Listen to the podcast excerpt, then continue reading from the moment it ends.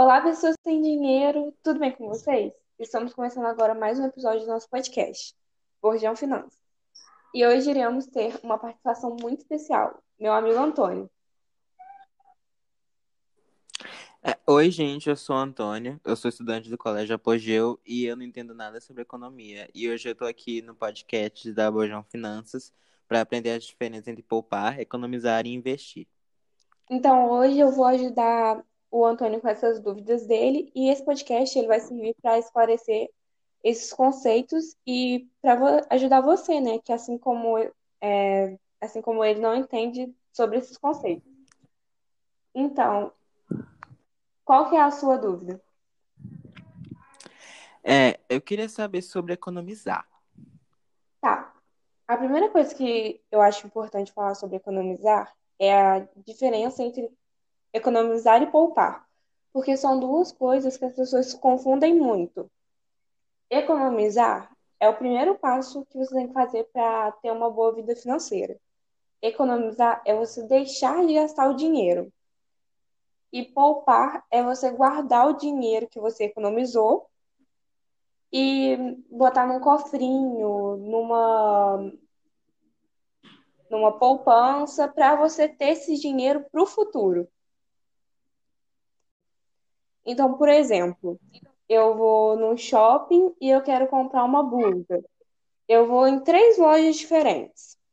E em uma loja, a- essa blusa que eu quero, ela tá 10 reais mais barata do que nas outras lojas. Aí eu vou e compro essa blusa que tá mais barata. Isso é economizar. Eu deixei de gastar um dinheiro. E poupar seria eu pegar esses 10 reais que eu não gastei nessa blusa e guardar num cofre, é, botar numa poupança. Ah, entendi. Você pega esse dinheiro que ia sobrar, em vez de você gastar em outra coisa, você guarda. Isso. Você troca um produto caro por um barato e você poupa esse dinheiro. Ah, entendi. E sobre investimento? É, investimento. Investir significa fazer o, dinhe o dinheiro que você poupou, que você botou no seu cofrinho, que você botou na sua conta poupança, fazer ele render. Fazer esse dinheiro é, trabalhar para você. Ah, entendi. É... E como eu posso fazer isso de uma forma efetiva? Como exemplo de investimento que eu posso dar, por exemplo, é, você pode comprar uma casa e depois revender ela por um preço maior. Você co- pode comprar uma ação e depois revender ela. É, é um investimento é qualquer coisa que depois ele vai te dar um lucro maior. E sobre a poupança, você acha um método confiável de investimento? Então, a poupança ela é um método confiável, mas ela não é um método efetivo. Existem vários tipos de investimentos. Alguns são mais lucrativos do que outros, outros são mais seguros.